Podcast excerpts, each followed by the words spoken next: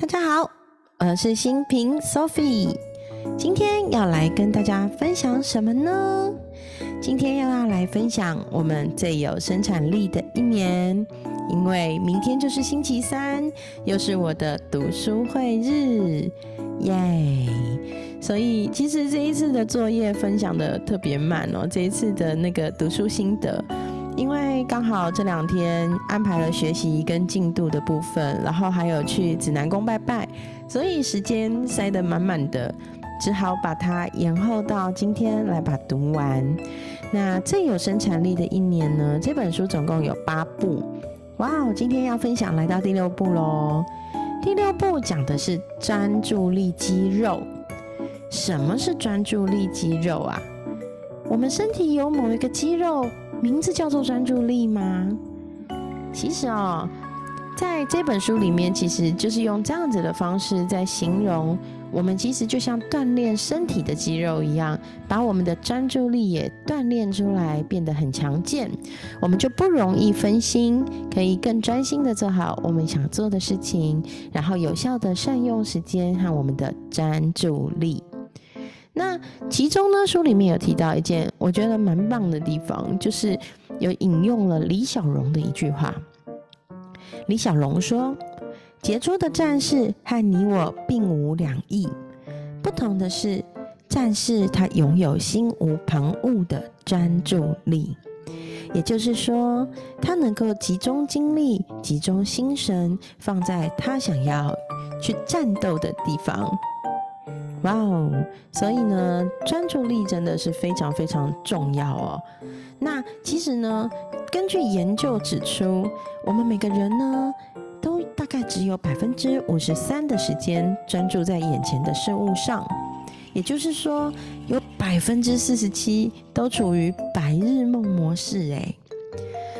那。如果我们想要能够有更专注的那个集中精神来做好我们手边的工作，我们才能更有效率的善用时间，善用我们的专注力。所以呢，在这个时候，我们就来看，哎，专注力肌肉是怎么组成的？在脑神经科学家呢，他们的说法是这样的。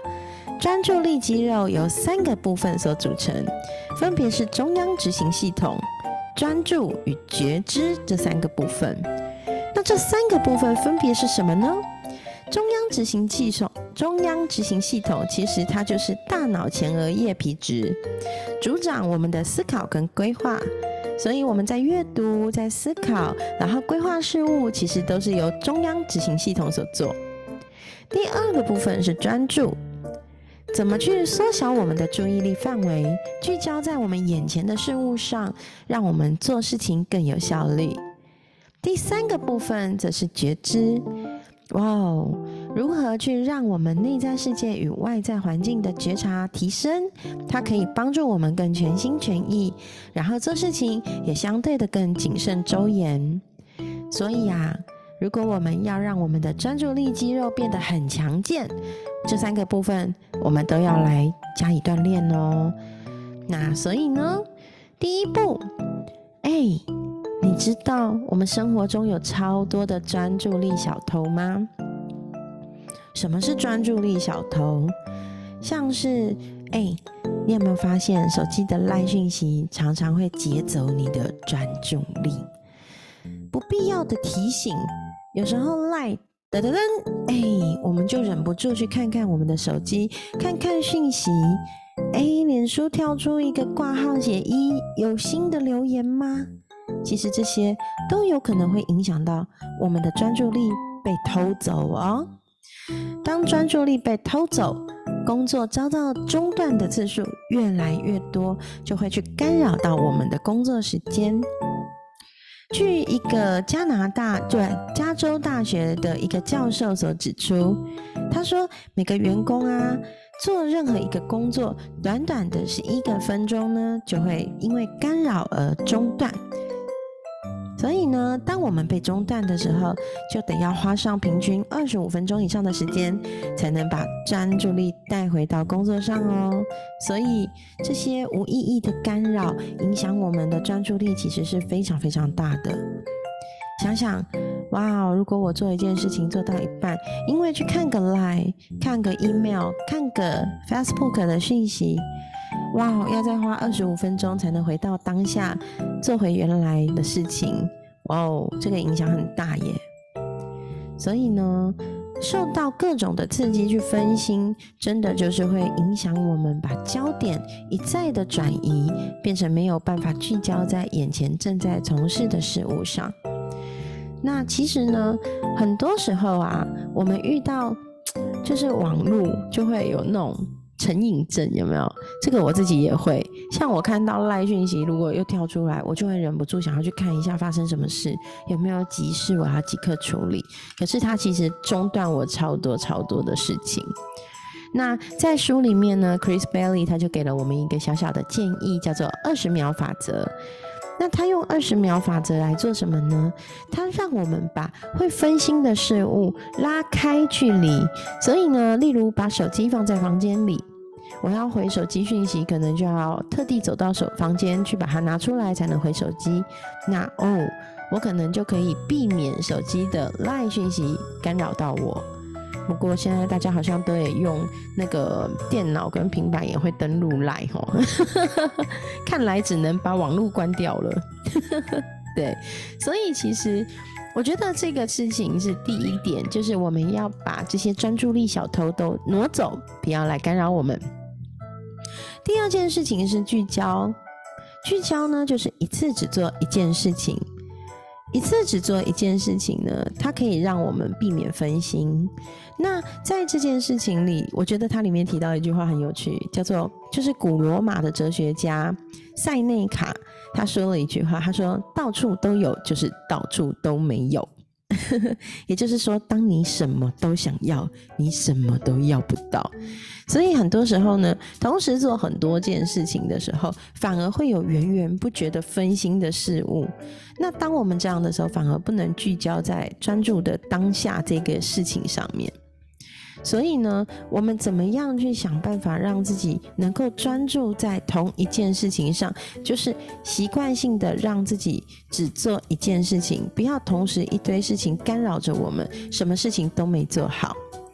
那其实这是蛮不容易的事情哦。然后我也发现，就是我女儿在我旁边的时候，我往往最没有专注力。因为他常常会说：“妈妈，你帮我干嘛一下？妈妈，你怎样？妈妈，你在看什么？”哦，那个超分散我的专注力的。要讲小声一点，因为现在小孩已经放学在家。好，那既然要锻炼我们一次只做一件事情，那 Chris Bailey 呢，他就在这里给了我们一些小小的方法。第一个，哇，唐凤用的番茄钟工作法，番茄时间管理法。他呢？他的做法是：你每一次设定二十五分钟的闹钟，二十五分钟里你只做一个工作，做完以后呢，休息五分钟，就这样子重复重复做二十五分钟，休息五分钟，这样子重复四次以后，就可以休息十五分钟或是更久。那用这样子的方式呢，就锻炼我们的专注力，就是有工作有休息，有工作有休息，那就可以专注在同一件事情上。那再来呢？倾听也是一个锻炼积极专注力、一次只做一件事情的一个方法。所谓专注的倾听啊，其实这个在我上二十一天极致领袖课程的时候也有做过练习。这个练习是这样的，很有趣。你可以邀请你的一个朋友跟你一起做，就设定三分钟的时间，让这个朋友呢跟你说一件最近发生的事。当他在说的时候，你不能抄笔记哦，你只能专心的听，然后一边听一边很认真的把他的话记在你的心里。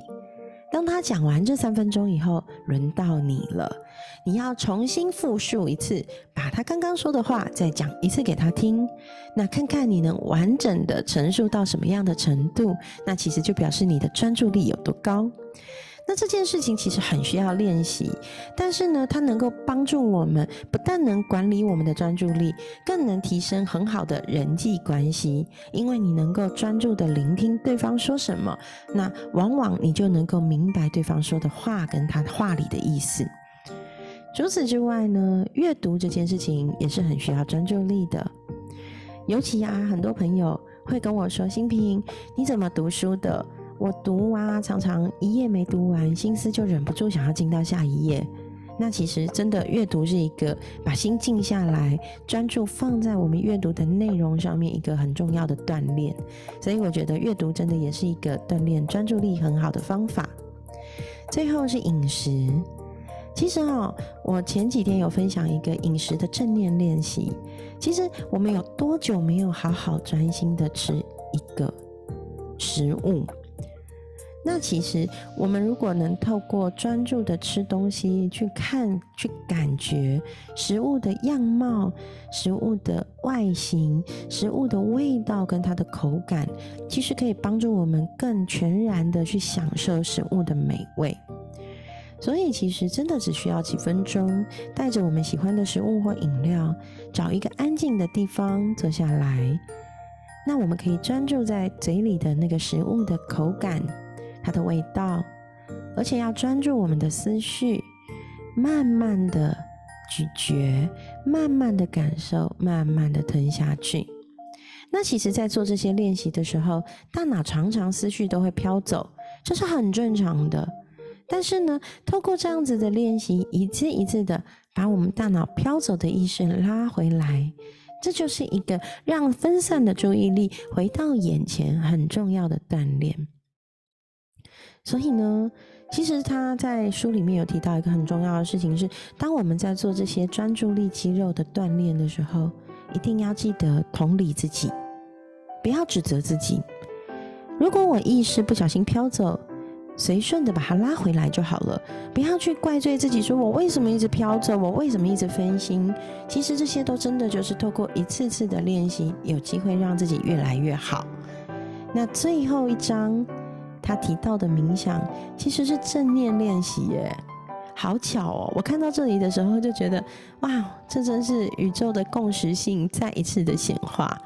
我们最近一直在分享很多关于正念练习的篇章，其实这一篇也是讲到了所谓的冥想跟正念练习是可以提升我们的专注力跟生产力的。因为正念毕竟它就是一次全心全意的做好一件事情的艺术嘛，所以其实透过正念练习，我们就可以创造当下更多的注意力空间，让我们可以专注的在眼前的事物上好好的做好，而且也可以让我们反思过去我们对眼前做的这些事情的感受，跟现在我该思索自己如何看待眼前的工作，会有很大的帮助。所以呢，正念练习它让我们可以用不同的角度去看待当下所做的每一件事情，而且它赋予我们更多的注意力空间。这件事情很重要的地方是关闭自己的自动化模式。我们太常做很多事情都太自动化了，像吃东西好了，咬一口、嚼两下就已经火速要吞下去，再吃下一口。可是其实这很伤胃，因为没有充分的咀嚼。那其实，在这样的过程中，其实透过正念练习的一个锻炼，可以让我们不再自动化的去工作，也不再用过度习惯的方式去重复做一样同同样的事情，重复的事情。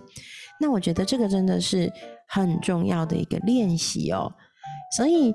其实，透过正念练习去提升我们的专注力，锻炼我们每一次只做一件事情，好好把它做好，真的很重要。好，那今天我们的分享就到这里。嗯，最有生产力的一年真的很棒，对不对？